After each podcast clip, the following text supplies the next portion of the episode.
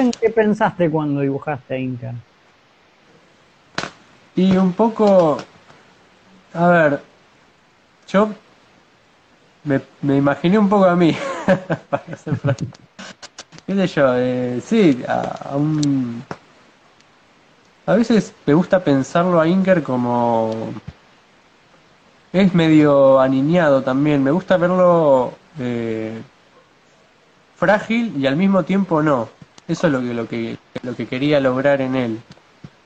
O sea, que parezca un personaje frágil, pero al mismo tiempo muy fuerte. Que incluso, o sea, yo creo que el- también va por el lado de la simpatía, ¿no? Eh, los dientes grandes, los ojos grandes, bien gestual. Ah, Pero ahí ya estoy entrando en la parte de diseño, ¿no?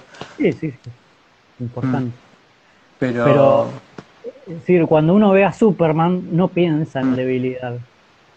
no, no, de hecho él está completo. Inker incluso está mutilado. Él es un personaje mutilado. A él le, le cortaron la nariz. Sí. Eso también es como Y no le cortaron en cualquier momento la nariz, sino durante el No. nacimiento. Eh, Sí, sí. Eso es Esa- relevante. Sí. Mm.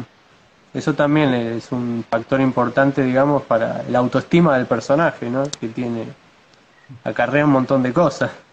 Sí, porque, mm, porque ya era un dicho en Buenos Aires a principios de siglo, guárdate de aquellos marcados por Dios.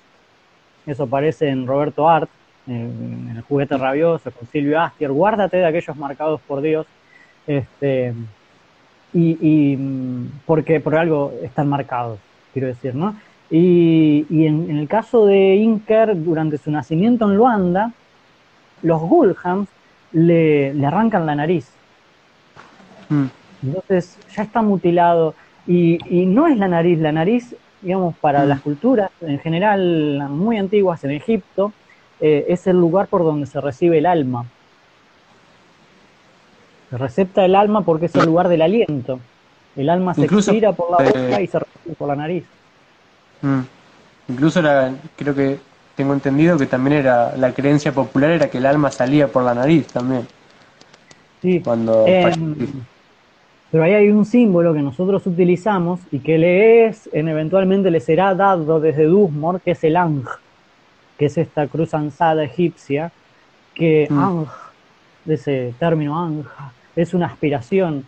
Solamente lo podían utilizar algunos dioses, Isis, Osiris, Set y Neftis, que era el símbolo de la aspiración, era el símbolo de la vida.